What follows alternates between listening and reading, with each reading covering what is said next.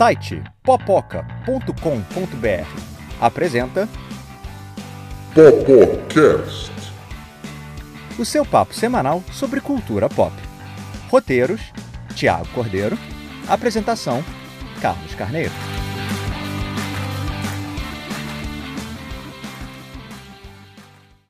Olá, pessoal!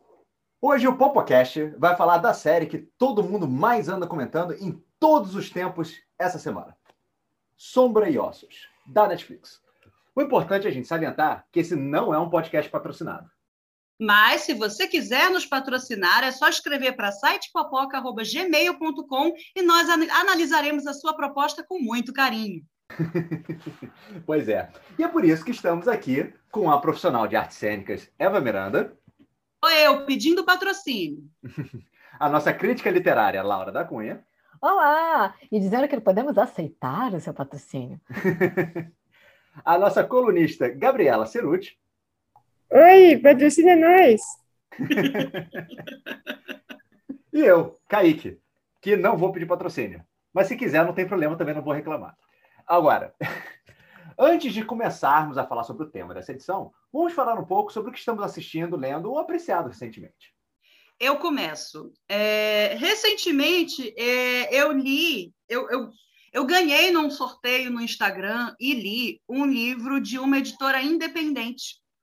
E eu acho que nessa época que a gente está vivendo, de grandes corporações, de, de, do poder do dinheiro fazendo as iniciativas pequenas e originais acabarem, é muito importante a gente decidir para onde a gente vai entregar o nosso dinheiro né? É importante que seja uma escolha consciente. Se você quiser comprar um livro de uma super editora que tem tudo na mão e que vende tudo pela Amazon, é importante que essa escolha seja consciente. Então, eu costumo muito valorizar o trabalho dos pequenos empreendedores, das pequenas iniciativas, desde consumo dos meus alimentos, até roupa, objetos de, de decoração do cotidiano, é uma coisa que eu sempre valorizei muito.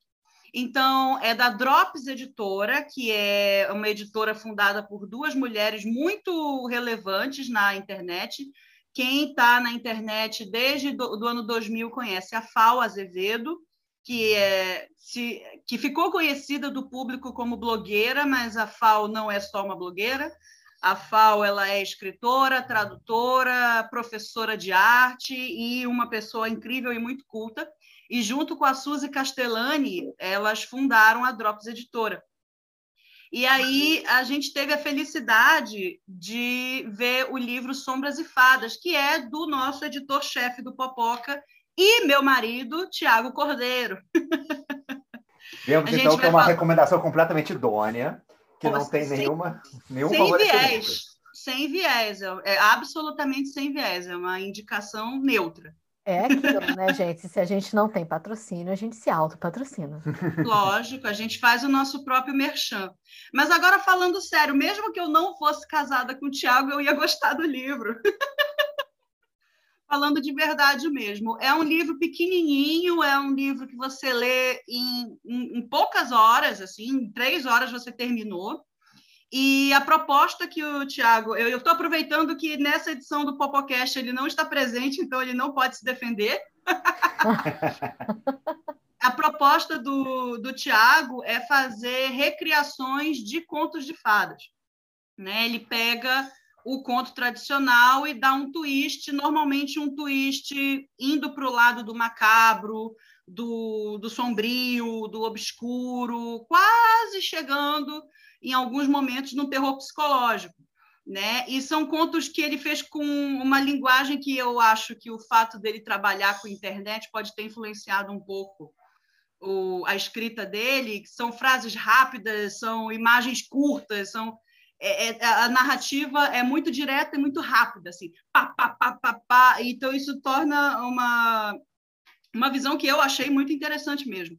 Né? Ele fez versões muito únicas assim de João e Pé de Feijão, Rapunzel, ah, principalmente da história da Chapeuzinho Vermelho e o Lobo Mal, que é uma das minhas favoritas do livro todo, é, de João e Maria, e os contos eles não são uma coletânea de contos individuais, eles tem algo que os liga e quando você vai fazendo a caminhada do livro, você vai identificando. Peraí, mas eu já vi esse elemento aqui no primeiro conto, nesse segundo também. Então, ele, ele apresenta o livro como um romance.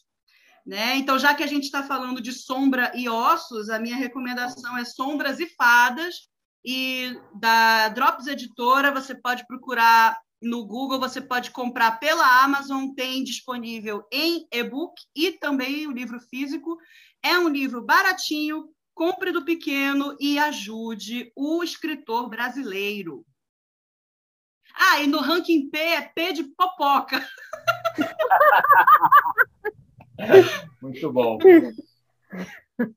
Muito bom, né? E realmente é, tem que lembrar que Sombras e Fadas não é relacionado diretamente a Sombra e Ossos. Não são. Não, é anterior, é anterior à série, é anterior à série. Anterior à série do Netflix. Do mas Netflix. Não, mas é posterior ao livro. Já, já foi. Pois é. é muito, muito interessante recomendação e, bom, sempre bom ter recomendação para ler também. A minha recomendação não é livro, porém pode ter leitura envolvida também. Né? Eu, eu assisti, é, recente, na verdade, eu e Laura assistimos recentemente a série Invincible, né? que acaba, terminou há duas semanas atrás, mais ou menos, da gravação do podcast, mas não importa. O que importa é que a série, é, a primeira temporada já está completa na Amazon Prime e, e que ela é baseada nos quadrinhos do Robert Kirkman. Robert Kirkman, se você se esse nome parece que você já ouviu em algum lugar, ele é o mesmo cara que escreveu a série de quadrinhos do Walking Dead. Então, se você assim, é fã do Walking Dead e gosta de zumbi, não tem nada a ver com essa série. Mas é o mesmo cara que escreveu. A Invincible, na verdade, é sobre super-heróis, é no mundo dos super-heróis. E foi escrito antes de Walking Dead, mas demorou mais tempo fazer sucesso. E, e ganhou agora esse tratamento em desenho animado. O que é interessante de Invincible, né, uma pessoa pode olhar assim, ah, mais uma série de super-herói, né? Tipo, tem tanta coisa acontecendo de super-herói hoje em dia que às vezes você pode ter uma certa ficar né, você Vai tá mais do mesmo, né? Pois é. E, e não, é, o Invincible tem uma, tem uma visão bastante interessante, porque ele tem assim, você percebe que foram feitas versões de heróis que já existem, apesar de ter heróis um pouco, um pouco, um pouco únicos, mas ele conta a história do personagem principal, que é o, o, o Mark Grayson, que é filho de um super-herói, como se fosse o Superman daquele mundo, né? Daquele do, do super-herói mais sinistrão do negócio. E ele passa por essa formação, tipo, como que ele consegue sair da sombra do pai e se tornar uma pessoa própria. Então, é uma série que foca muito nesse, nessa questão do crescimento. E... Na autodescoberta é. dele, descobrir quais são os valores dele, né? O que, que ele está disposto a sacrificar ou não. Se ele está realmente interessado na vida de super-herói ou não, né? O que, que ele está perdendo. Que, assim, também não é em si, por si só um tema novo. É o mesmo tema de Homem-Aranha, por exemplo. Mas ele consegue trazer essa vibe, ao mesmo tempo que mostra um número de super-heróis bastante rico e feito para adultos. Ele não é feito para o adolescente. Ele, quer dizer, ele não é feito para o para a criança, né? Ele não é feito para aquela pessoa de 12, para aquela pessoa de 12 anos está descobrindo super-herói e aí começa a gostar de, de ação. Não, é feito já para de repente de 16 a 20 e poucos anos é o público-alvo, apesar de, bom, ter nerd de 40 anos violência. gostar, porque é, é, muita violência, mas a, a violência não é totalmente gratuita, mas ela é usada, mas ela é um recurso. E ela é um recurso muito usado. Então, inclusive, todos os episódios vêm com aquele aviso logo no início de violência, aquela coisa toda. Inclusive, tem um episódio que a idade mínima é 18. Eu assisti também, e essa questão da violência é interessante como o meio do desenho animado ele parece que fica mais violento ainda por ser em desenho, eu, eu não sei dizer. Você consegue Porque... em desenho animado deixar. a, a impressão que eu tenho é que, com o desenho, há uma permissividade para você deixar algumas coisas mais gráficas. Que se você fosse fazer em filme ou em série, você ia precisar de um efeito, de tanto efeito especial para aquela questão gráfica ficar acreditável. É. Que, que aí é melhor não, deixa só enche de sangue com uma poça, ou corta a cena, você só fica assim. Hum, eu acho que é uma questão de ser uma imagem que você consiga reconhecer o que, que é. né? Às vezes, quando você está falando com algo que não é desenhado, né? Não fica bom. Aí, realmente, o desenho te dá mais possibilidade de você deixar algumas coisas bem mais gráficas, que o filme live action nem sempre dá. Eu não costumo gostar de, de obras muito violentas, porque eu sou muito impressionável mas eu acabei assistindo por tabela o Invincible, porque o Thiago estava assistindo e eu pegava de vez em quando uma cena e acabei sentando para assistir alguns episódios. E eu acho que, nesse caso, ela é bem justificável pelo enredo, porque, como se trata de uma reflexão sobre o super-herói e o superpoder, e, e um twist um twist na, nas narrativas que a gente conhece de super-herói, ela é um, um espelho para mostrar co como elas são diferentes. O fato dela ser extremamente violenta acaba levando a gente a refletir muito mais sobre é, super seres, né? Porque vamos dizer, o Superman, o, o super-homem normal que a gente conhece, ele, ele é entregue para a gente como, como personagem, ele é perfeito. Ele tem todos os poderes, toda a força, a fraqueza dele é só uma, ele é invulnerável, indestrutível, imortal e é, invencível, né? E, e aí, mas é tudo tão limpo, ele é tão bom moço e as coisas são tão cheias de ética e moral e, e ele nunca ele nunca esmigalha ninguém. Você Quer dizer, a não ser que seja um filme do Zack Snyder. Aí talvez ele esmigalhe.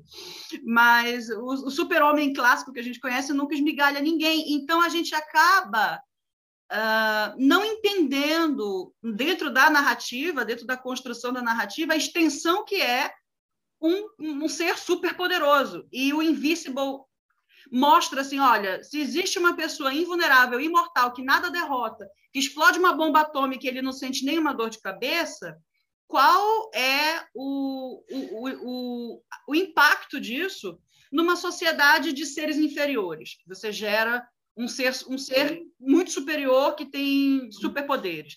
Então, eu acho que a, a violência faz a gente pensar nisso. Como Invincible, o ponto de vista é do cara que está querendo se tornar um herói, você, como eu, por exemplo, como, como um adolescente, quando comecei a ler histórias em quadrinhos, heróis, você sempre pensa, ah, é óbvio que eu me tornaria um herói se eu tivesse superpoderes, né? Porque é o que a Eva falou, né? É, é sempre mostrado pra gente muito limpo. Invincible não, as coisas não são limpas. Você tem decisões complicadas e pessoas, vocês querendo ou não, as pessoas acabam morrendo na sua frente. E, e, e como é que você vai lidar com isso? Você realmente, você realmente participaria desse mundo se você tivesse superpoderes? Então é uma discussão, uma visão super interessante, fora que a história tem um twist. Um outro detalhe que eu acho importante comentar sobre Invincible, que torna a série, que mostra o quão mais para um público mais maduro ela está sendo focada, é que, em geral, séries de desenhos animados tem 20 minutos de duração, 20, 22 minutos. Invincible não, Invincible tem 40 minutos, 44, como se fosse uma série de drama. Então são, são oito episódios, se eu não me engano, já, já vou conferir aqui. E cada episódio de 40 minutos, né? Então é equivalente como se fosse uma série de 16 episódios, é o que o Bad Batch vai estar tendo nesse momento. E, e cada episódio e, tem essa e tem esse arco de, de transformação que uma, uma série de drama teria. E, e, e, outra coisa interessante é o elenco da série. É, ele traz um elenco literalmente estrelar, assim. Na, a, você tem o Steven Yeun, que faz o personagem principal, que estava disputando o Oscar agora. De melhor ator. De melhor ator, é, pelo filme Minari. Né? A Sandra Oh está na série. J.K. Simons, que também já ganhou o Oscar. É, o Zazie Beats, que fez Deadpool, é, fez, Deadpool 2 e fez o Joker. É, você tem Zachary Quinto, né, o Spock no, na série Gillian Jacobs, que de Community. Você tem é, muitos. O Clancy Brown, que está em todos os desenhos animados. Mark Hamill. É, o Marshall Ali, cara. Marshall Ali tá na série fazendo voz. O John Hamm, sabe? É, Seth Rogen. Tem, é, é, é um elenco assim absurdo. Né? Tudo bem que é mais barato você contratar essas pessoas para fazer desenho, voz do que como atores, do... porque o, o, preço é tabelado. É, mas assim, mas indica como assim, um ator que já tem o um nome, como essas pessoas já têm, para elas fazerem parte de um projeto desse, que ela sabe que não vão receber muito bem, fazem porque ou porque gosta de quem está produzindo ou porque respeita o projeto, né? E, e assim, Jake, é, é, é, o Kirkman é um cara bem, bem conhecido na, na, no meio, mas não sei se ele tem tantos amigos assim. É que realmente a história é muito boa. Mas, enfim, é, o Ranking P é um. um eu, eu, só não falo que é um P. Para mim, pessoalmente, é um P de foda. Mas, como recomendação, eu coloco um P de pode ser. Porque, por conta da violência e por conta do estilo de animação. Apesar de ser um desenho que eu achei um traço bonito, não, é, não tem muita. A animação não é de muita qualidade. Ela tem muito, muita cena parada. É uma animação simples, né? É ela dá, ela lembra assim alguns, é, faz alguma economia em alguns momentos para poder só usar em outros assim. Então é meio meio irregular a qualidade da animação em si. Então se isso não te incomoda, se isso você vai gostar, se, você, se a violência não for empecilho para você assistir, também também é recomendável. Mas como realmente a violência é muito forte, vou deixar no peito pode ser. Então vamos pro perfil?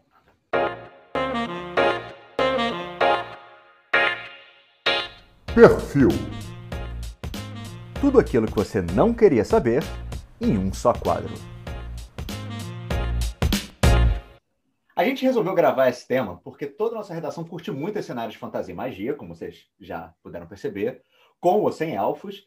E esse, afinal, é um mundo novo. Né? É realmente. O, o primeiro livro é de quando mesmo? 2012. 2012.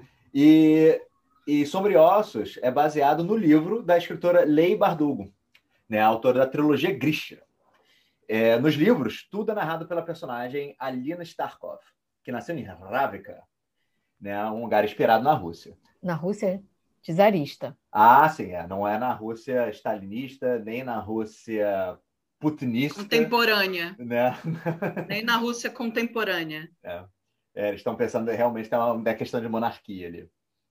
E, e a série Netflix estreou agora em abril né, de 2021 e está gerando um fandom aqui no Brasil, bem significativo.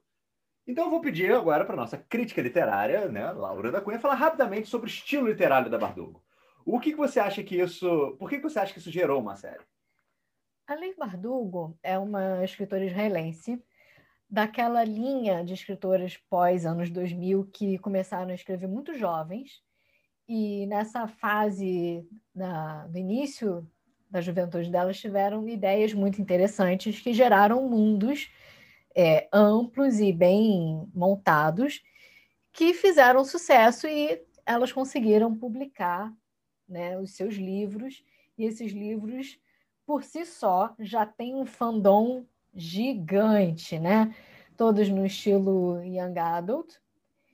E ela é daquele estilo young adult que dá aquela ideia de que vai ter romance. O romance está lá muito na questão do desejo da personagem, mas as coisas realmente não aparecem e não acontecem. Então, é para um young adult, talvez um pouco mais adolescente e menos vinte e poucos anos, tá? É mais Hunger Games e menos Trono de Vidro. Exatamente. É mais para Hunger Games e não tanto para Trono de Vidro, em termos da parte mais sensual do romance da coisa. Né?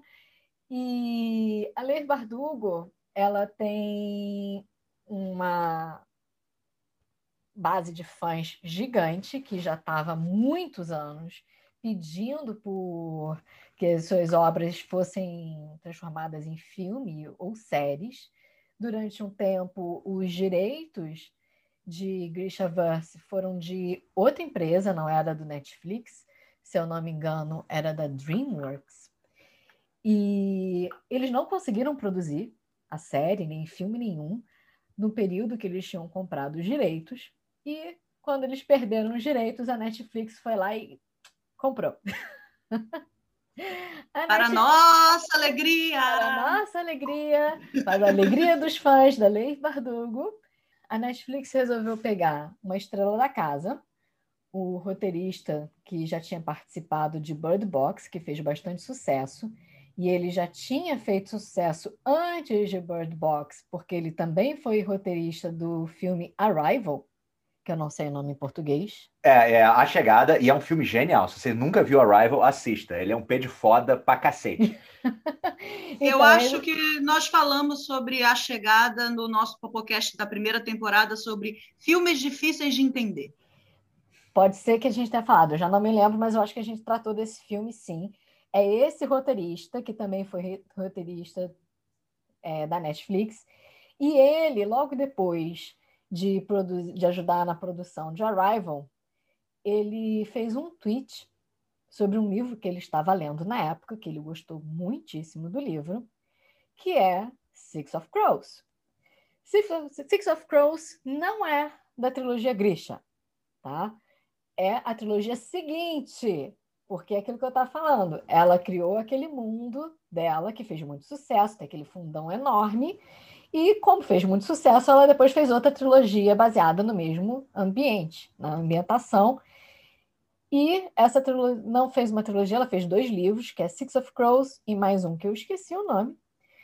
E foi esse Six of Crows que o roteirista de Arrival leu, gostou e fez um tweet dizendo Amei! Como ele gosta de coisas complicadas, ele deve ter adorado uma trilogia de dois livros.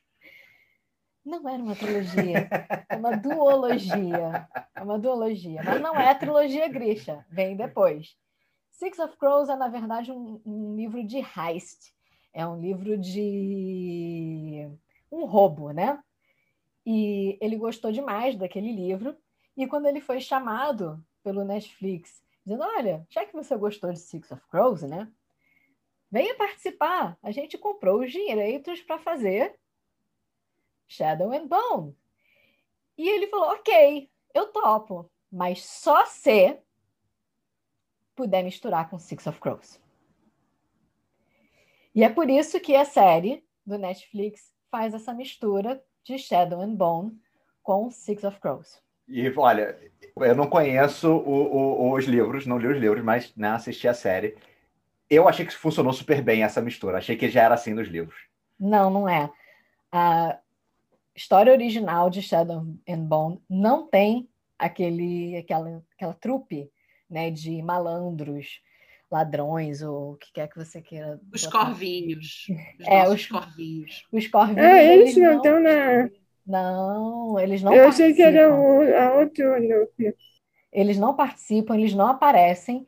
E a história que se passa no livro Six of Crows, ela acontece depois de todos os acontecimentos em torno da Sun Summoner, da Alina. Pois é, a gente está aqui falando, falando muito, mas a gente não falou sobre, sobre o que, que é a série.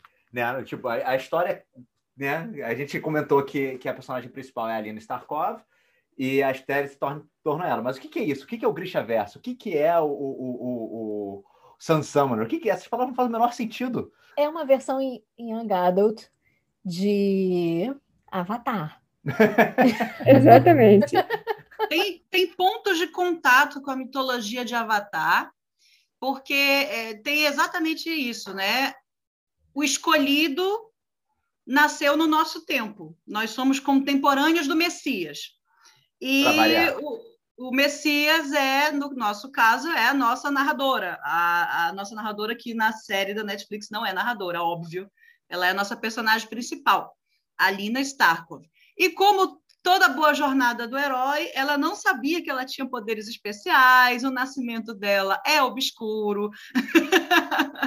Todos aqueles itens que a gente já conhece da jornada clássica do herói. Né? Num universo que é um pouco diferente do nosso, existem pessoas que têm poderes especiais, que são os Grisha. Por isso que chama Grisha Verso. E são pessoas que manipulam os elementos. Então, existem Grisha que têm poderes sobre o fogo, existem Grisha que têm poderes sobre o ar, existem Grisha que têm poderes sobre corpos humanos, que têm poderes muito impressionantes, até de fazer um coração parar de bater, ou uma pessoa parar de respirar, ou reverter uma circulação sanguínea, o que é um poder bem, bem assustador, e eu fiquei muito decepcionada deles não explorarem mais isso na série. Porque é um, é um baita de um poder incrível, né? Nossa, gente, você pode mexer no, no estômago da pessoa e fazer ela ter uma azia. Eu acho que é uma despesa de poder fazer alguém ter azia. Mas, enfim. Olha, eu tenho, Eu conheço, eu conheço um pastelzinho da esquina que tem o mesmo poder.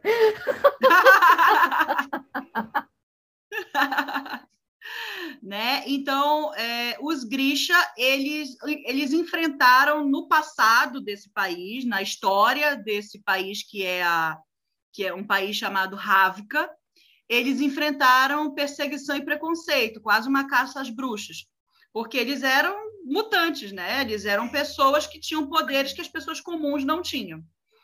E uh, um deles, um dos Grisha, eu não vou poder contar muito mais, porque senão vou dar spoiler, mas um dos Grisha queria acabar com essa perseguição, queria acabar com essa caça às bruxas, e ele usou poderes de uma maneira proibida. Ele se corrompeu, ele usou os poderes de um jeito errado, de uma maneira proibida, e causou uma grande, uh, um grande acidente geológico barra atmosférico barra mágico que divide o país ao meio, que é a fenda das sombras. Que é por isso que vem as sombras do nosso título, que é a fenda das sombras. E aí a fenda das sombras dividiu o país ao meio, virou uma muralha de escuridão, magia e assombrada por fantasmas. Fantasmas que, não, monstros. Monstros. Assombrada por monstros que é, atrapalha muito o comércio do país e acabou gerando uma divisão do país entre o lado de cada fenda e o lado de lá da fenda. É, esse é o nosso setup. E nesse setup nasce a Alina, que é só uma menina normal que nasce num, num país barra reino muito militarizado e ela faz parte de uma das divisões do exército do país dela, que é uma divisão de cartógrafos cartógrafos que ela desenha, ela sabe desenhar, desenha mapas, faz uh, incursões para explorar lugares e fazer mapas seguros e confiáveis.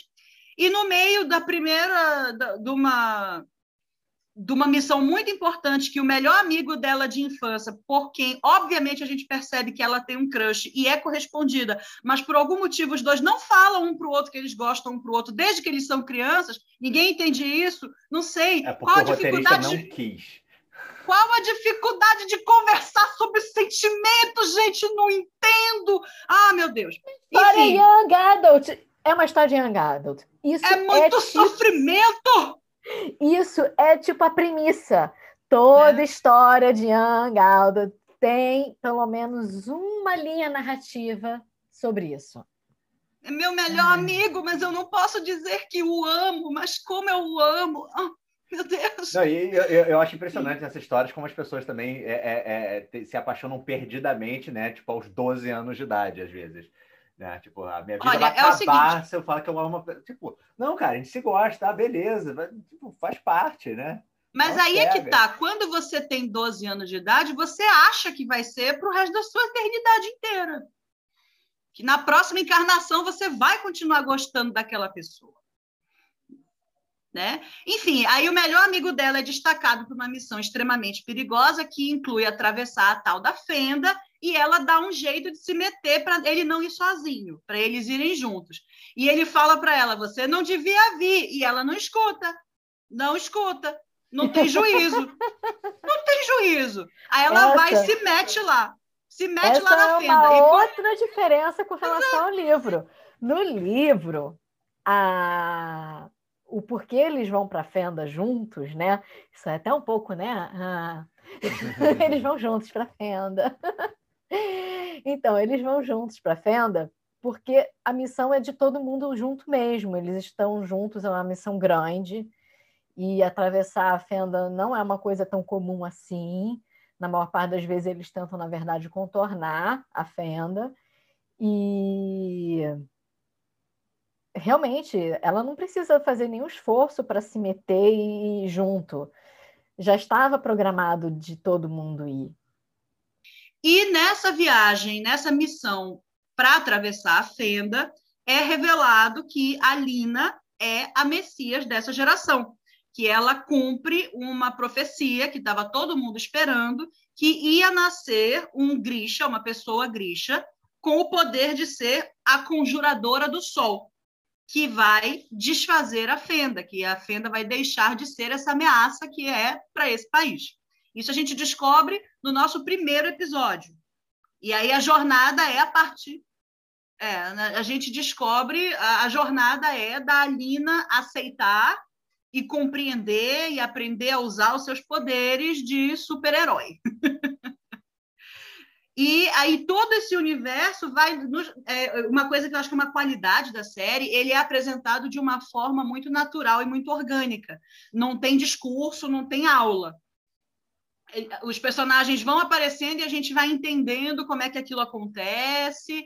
Pelas fofocas no acampamento militar, a gente saca que existem pessoas com poder do fogo, e isso faz parte daquele universo. Eles são recursos utilizados pelos militares, e isso vai sendo estabelecido de forma muito fluida, muito natural. Como, como não conhecia nada dos livros quando eu assisti, realmente eu não senti nenhum momento assim onde o pessoal fala: olha, vocês aqui que já sabem tudo sobre o universo, mas eu vou explicar para vocês porque a gente tem essas pessoas invisíveis assistindo a gente, que a gente precisa explicar para eles também, né? Que em cinema chama exposição. Tem pouquíssimo momento de exposição. Você realmente, inclusive, demorou. Volta e meia eu perguntava alguma coisa para Laura, mas por impaciência minha porque a série vai te explicar tudo. Então, se alguma coisa você não entendeu no primeiro episódio, fica tranquilo que a série vai te explicar, né? Como é que funciona, quais são os tipos de poderes de Grisha diferentes. Não precisa fazer uma lista, uma enciclopédia logo no primeiro episódio. É, o livro ele também é bastante tranquilo nesse sentido, porque a Alina, no livro, né, ela sempre viveu naquele mundo. Então, ela não precisa descobrir nada. Ela sabe como aquele mundo funciona. Só que conforme ela vai encontrando os personagens que têm aqueles poderes diferentes, né? Você acaba descobrindo o que, que existe e o que, que não existe, né? Mas ela mesma já sabe tudo. É diferente, por exemplo, dos livros de Harry Potter, que tem um bocado de exposição, porque o Harry Potter precisa aprender, né? Ela não precisa. É, na, na série acaba tendo um pouco desse momento de exposição quando ela se descobre Grisha e ela é forçada a ir para Fortaleza, para o lugar mais seguro, porque ela é o Messias, né? Então o Messias tem que ser protegido. É, o Messias tem que ser protegido para não sofrer atentados. Então ela, ela é meio que sequestrada e é forçada a ir treinar. Então, quando ela chega nesse novo universo, ela sempre foi uma menina muito pobre, é um lugar de muita, de muito luxo, muita disciplina. Aí a gente vai entendendo como funciona uh, o treinamento dos Grisha, como eles lidam com um preconceito que se reverteu um pouco, mas ainda existe um, um, um, uma caça às bruxas em alguns lugares do país que está acontecendo, que inclusive é o nosso terceiro núcleo que eu particularmente não gostei. Esse terceiro, terceiro, núcleo, ele não existe eu tento, no livro, tá? Esse terceiro tento fazer de conta que ele não existe. Mas ele eu tento fazer de conta que ele não existe. Eu assisto como se ele não existisse. Eu tapo os ouvidos, vai lá, lá, lá, lá, lá, lá, não está acontecendo nada. Bom, então, tem algumas coisas interessantes da série, assim, de algumas curiosidades é, que eu acho que vale a pena mencionar. O ator Kit Young, que faz o cowboy Jasper Ferry, que é um dos grupos de, de heist, né, do Six of, do, do Six, Six of, Crows, né, que é o que é o núcleo. Eu, aliás, é o meu núcleo favorito na série também, então dá pra ver que o, o showrunner de... gostou mais deles. É o núcleo dos caçadores de recompensa, que eles, eles descobrem que tem um prêmio pela cabeça da Alina. Isso. E aí eles começam a jornada deles juntos para caçar a Alina. E eles são assim, tipo o Danny Ocean da parada, assim. Eles gostam, é, é, você, se você gosta de, do, dos é, é, Ocean's Eleven, se você gosta de é, é, ah, meu Deus, o Golpe de Mestre, se você gosta desses livros, né? O, o, o Trabalho filmes. Italiano, Italian Job, se você gosta desses filmes de, que, a, que a pessoa, né? Planeja um roubo para acontecer e não sei o que, e vai acontecer, e você tem, a, você tem aquela pessoa que é boa com cofres, você tem aquela pessoa que é boa com. Com, com malabarismo? malabarismo, tem aquela pessoa que mente muito bem, muito rápido e consegue se livrar de qualquer situação e tal. É, é, é perfeito. É, é, é, o grupo funciona muito bem assim. E um desses personagens é esse cowboy, que ele é um atirador muito bom. E parece que o ator treinou bastante para fazer o papel mesmo. Ele fez muita pesquisa e treinou para caramba. Então, as cenas que você tem dele girando o revólver e atirando rápido e tudo mais, foi mérito do ator, assim, não foi computação gráfica. E outra coisa interessante desse personagem é que ele é um personagem homossexual E, e o que é mais legal nisso não é assim, ah, ele é homossexual, é por isso é legal. Não, é, é porque ele é um elemento do personagem.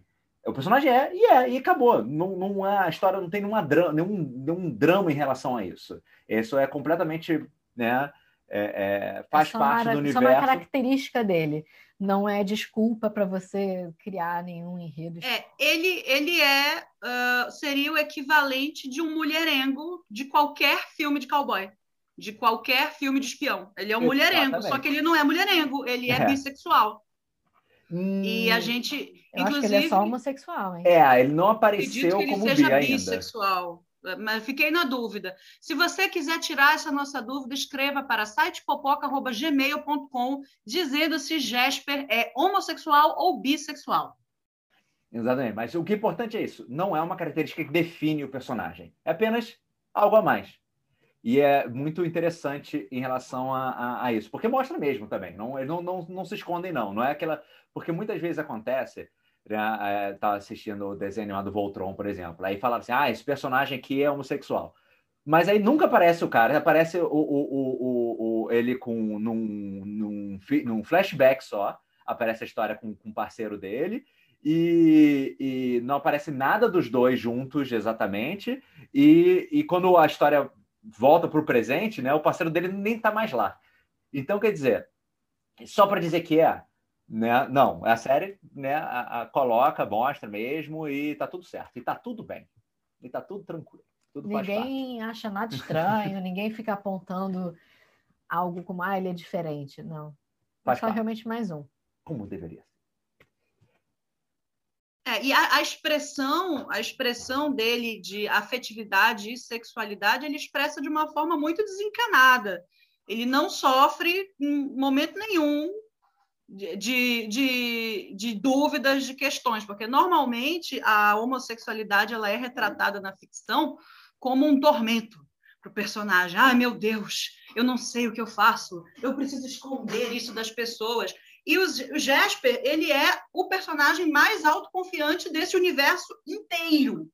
Ele sabe que ele é demais, ele sabe que ele é o máximo, ele confia muito no próprio taco e ele vai e fica com quem quiser, e beija quem quiser, e seduz quem quiser. Inclusive, a única cena de sexo desta temporada é dele. É uma cena dele que ele usa um- uma pessoa do sexo masculino para conseguir um recurso que ele precisa e é a única cena de sexo que a gente vê. Porque as outras cenas, mesmo as cenas de sedução e nudez, não são cenas de sexo. E ele tem uma cena muito emocionante, que é quando ele se despede do Milo. Sim. Ah, é! O cabritinho. O cabritinho que é o animal de suporte emocional.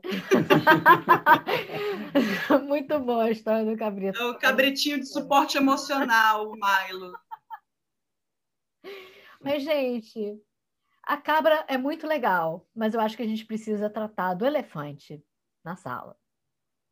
Qual é? O ator que eles escolheram para fazer o Darkling.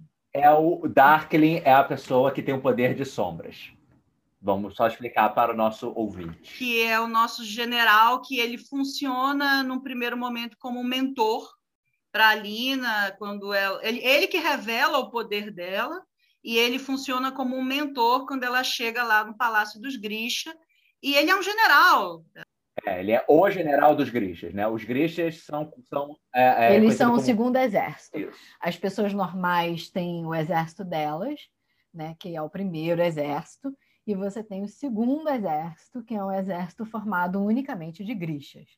Mas, gente, o que, que é o cara que eles escolheram para fazer esse, esse personagem? Ele é lindo demais, gente. E, e a Não! câmera gosta dele. A câmera gosta dele. Ele é todo bom. Ele é todo bom. Não, Toda, toda vez que a Lina tá olhando para ele, eu fico. Ah, uau. Como? Não gostou, não? Eu gostei. Eu Achei ele todo bom. Gente, desculpa, eu acho ele péssimo ator. Não acho ele bonito. Acho que ele estragou o personagem. Acho que ele estragou o personagem. Eu acho ele Personagem. jovem demais, assim. Eu acho ele jovem demais para fazer esse personagem.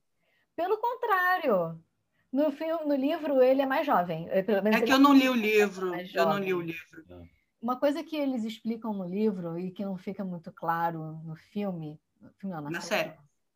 Fica claro na série, é que os Grisha, quanto mais eles usam os próprios poderes, mais jovens e assim, é, com mais saúde eles ficam.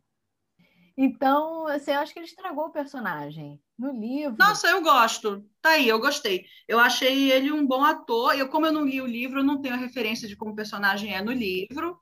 É, eu achei que ele entregou bem o personagem que criaram para ele. Olha, eu acho Nossa, ele lindo. olha só, olha só. A gente, a eu gente acho vai que ele tem concordar e modos. discordar nisso aí. Olha só, ele, bom ator, eu vou, eu vou, eu vou trazer. Ele tem dois modos, assim. Ele tem um modo. é, bom, quem estiver ouvindo não vai poder ver, mas vocês vão poder comentar sobre a minha atuação nesse momento, né? Em relação a ser o Darkling. Ele tem o modo. é, estou muito preocupado com tudo que está acontecendo. e tem o modo. Não sei o que está acontecendo, sou inocente. E é isso. E acabou. Não, pra mim, o único momento aceitável da atuação dele foi no flashback. É, que é quando ele tá Foi. mais inocente. Faz... Isso. É, porque ele não estava preocupado em seduzir a Dina. Porque foi o tempo todo, cara, para de seduzir a moça e atua de verdade. Olha, ele, ele, esse ator, né, que faz esse personagem, ele já apareceu na série do Justiceiro.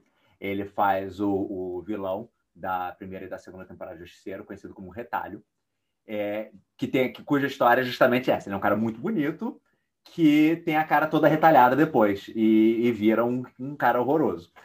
Então, assim, eu acho que eles acreditaram que ele era bonito por conta dessa série e chamaram ele para fazer o, o, o- E em As Crônicas de Nárnia, ele fez o Príncipe Caspian. Isso, ele é o Príncipe Caspian. Olha só, eu não vi esse filme. É o Príncipe Caspian, isso mesmo. É de onde eu conhecia Menos ele. um motivo para eu ver esse filme agora. Ah, para. Ah, gente, assim, é, vamos ver se eu consigo explicar. No livro, o grande plot twist da história tem a ver com esse personagem, né? Porque você é levado a acreditar que ele é uma coisa e ele, na verdade, é outra, que é o plot twist favorito da Liv Bardugo. Ela usa em todos os livros dele. É, o Sim, plot é. em si é um clichê, né? Esse twist de, de você acha que a pessoa é uma coisa, chega no último minuto e você a pessoa vira e fala: Ah, eu sou diferente, não sou aquilo que você está pensando. É, vamos lá, é mais velho que andar para trás. Sim, é um plot twist bastante clichêzão, tudo bem.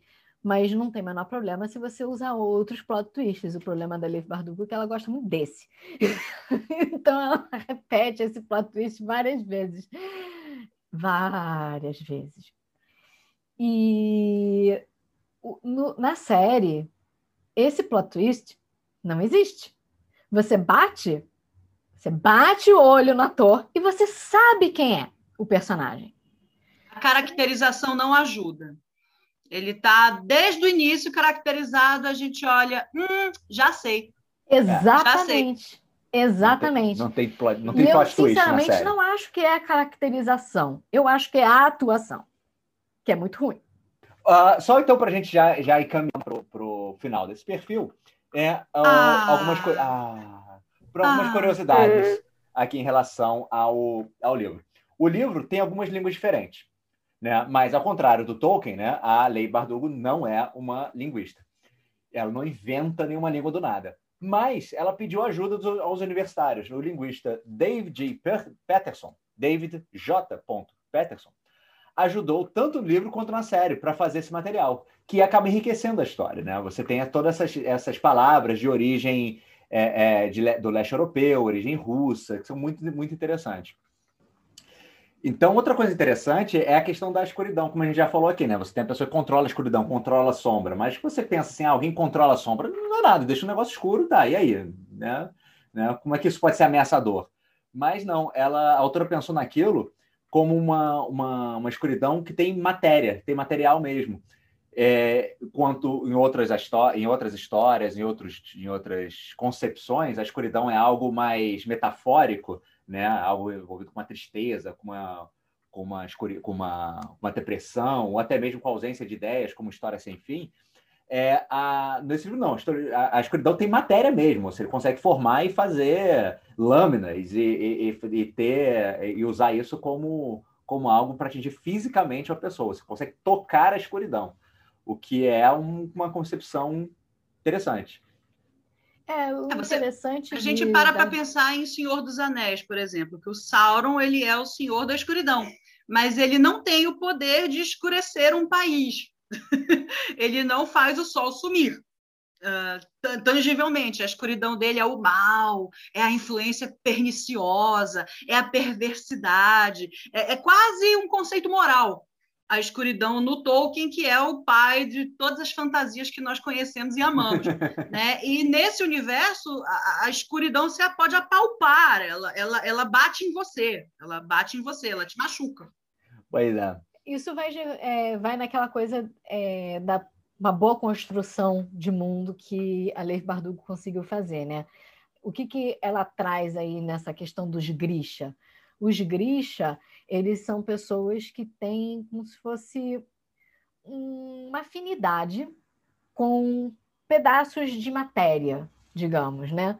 Então, tudo que eles são capazes de, de alguma forma, manipular são coisas ligadas à matéria. Então, um é, manipula o corpo, o outro um elemento, e são todas coisas de alguma forma ligadas a matéria. Então, quando ela coloca os Grisha com os poderes diferentões, né, que é o bilhetinho dourado do, da Fantástica Fábrica de Chocolate, um tem esse poder da escuridão, né? então a escuridão ela é palpável, e a outra tem o poder da luz. Né? E, para quem lembra das aulas de física, a luz pode ser uma partícula. então, né? É, também é uma matéria. E tanto que no livro, eu não lembro se na série eles chegam a mencionar isso, mas no livro eles chamam os poderes dos Grisha de pequena ciência. Eles comentam, eles comentam mencionam, na, série. Mencionam. Então, assim, o que eles fazem não é magia, né? É, é... tecnologia. Eles manipulam. A magia, na verdade, está na manipulação, mas o, o, o, efeito dessa manipulação é algo que é naquele mundo científico. Você precisa estudar é, é, é para poder manipular de uma forma é mais parte, eficiente. É parte da lei da natureza daquele mundo. É. Exatamente. Naquele mundo, naquele mundo existem pessoas que fazem a água se comportar de forma de, de acordo com a sua vontade. Existem pessoas que fazem o fogo acontecer de acordo com a sua vontade. Então, a vontade humana interfere nos elementos, é, é parte da, da, lei natural desse mundo. Só que não é algo tão comum nesse mundo porque é visto com superstição e preconceito. Inclusive, é um assunto que é abordado também na série. A Laurinha disse que não tem esse terceiro núcleo, que existe uma, uma comunidade que se dedica à perseguição dos Grisha. É uma comunidade de ódio é, que, se, de, se de, é, que faz uma caça às bruxas mesmo, que caça e elimina os Grisha. É, na série, assim como nos livros, né, eles explicam um pouco a questão de que Ravka, né, o país, digamos, né, país barra reino, enfim, é, é, um dos poucos lugares do mundo onde os Grisha conseguem, de alguma forma, se inserir na sociedade sem ser perseguidos. Né? É diferente de Gerda, Fierda, Fierda. Fierda. Fierda.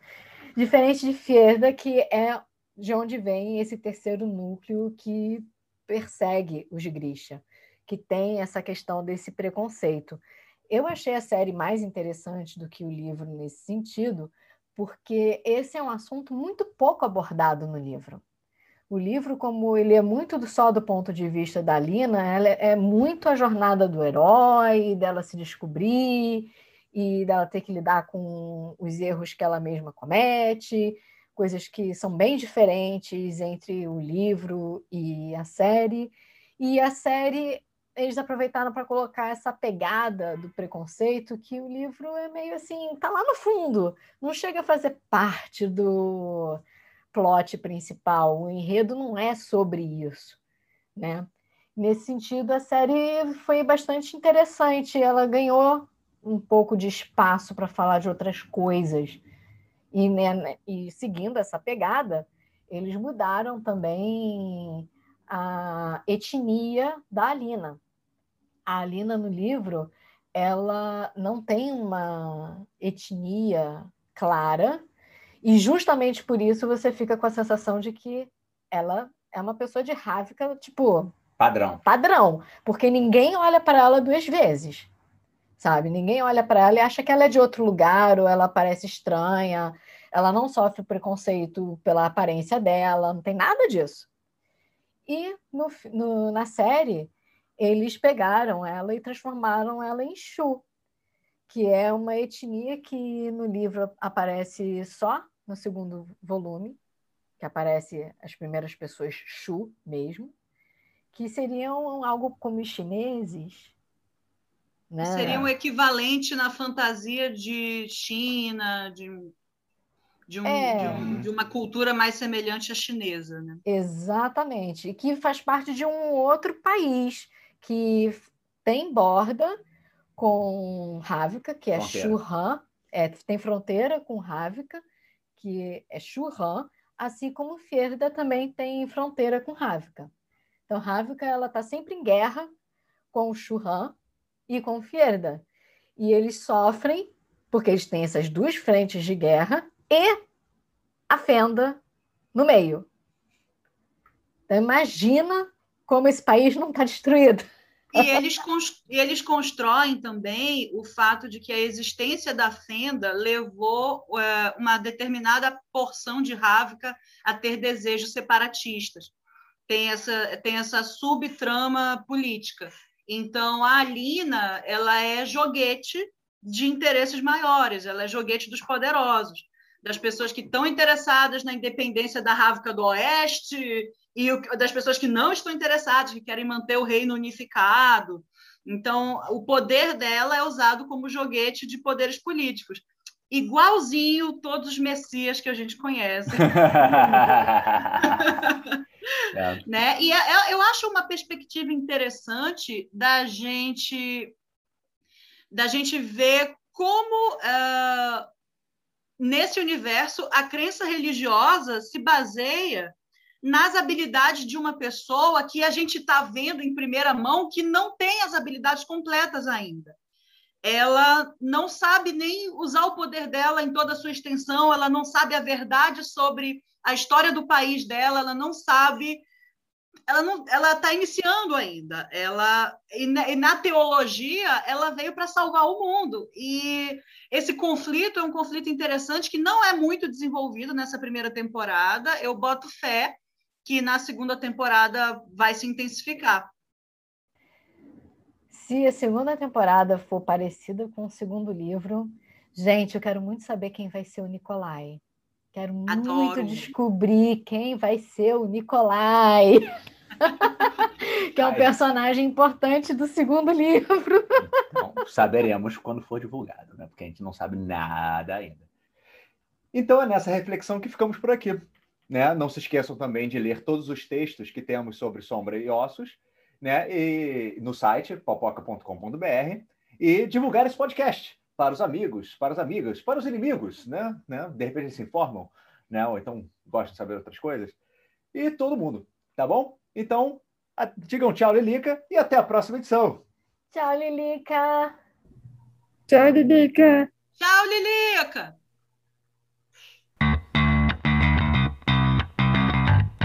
Site popoca.com.br apresentou Popocast. Quer participar do Popocast? Mande um comentário que a gente lê. Nosso e-mail é sitepopoca@gmail.com. Você também pode enviar pelo formulário de contato no site popoca.com.br ou nas nossas redes sociais, no Instagram, Facebook e YouTube em que estamos como arroba sitepopoca.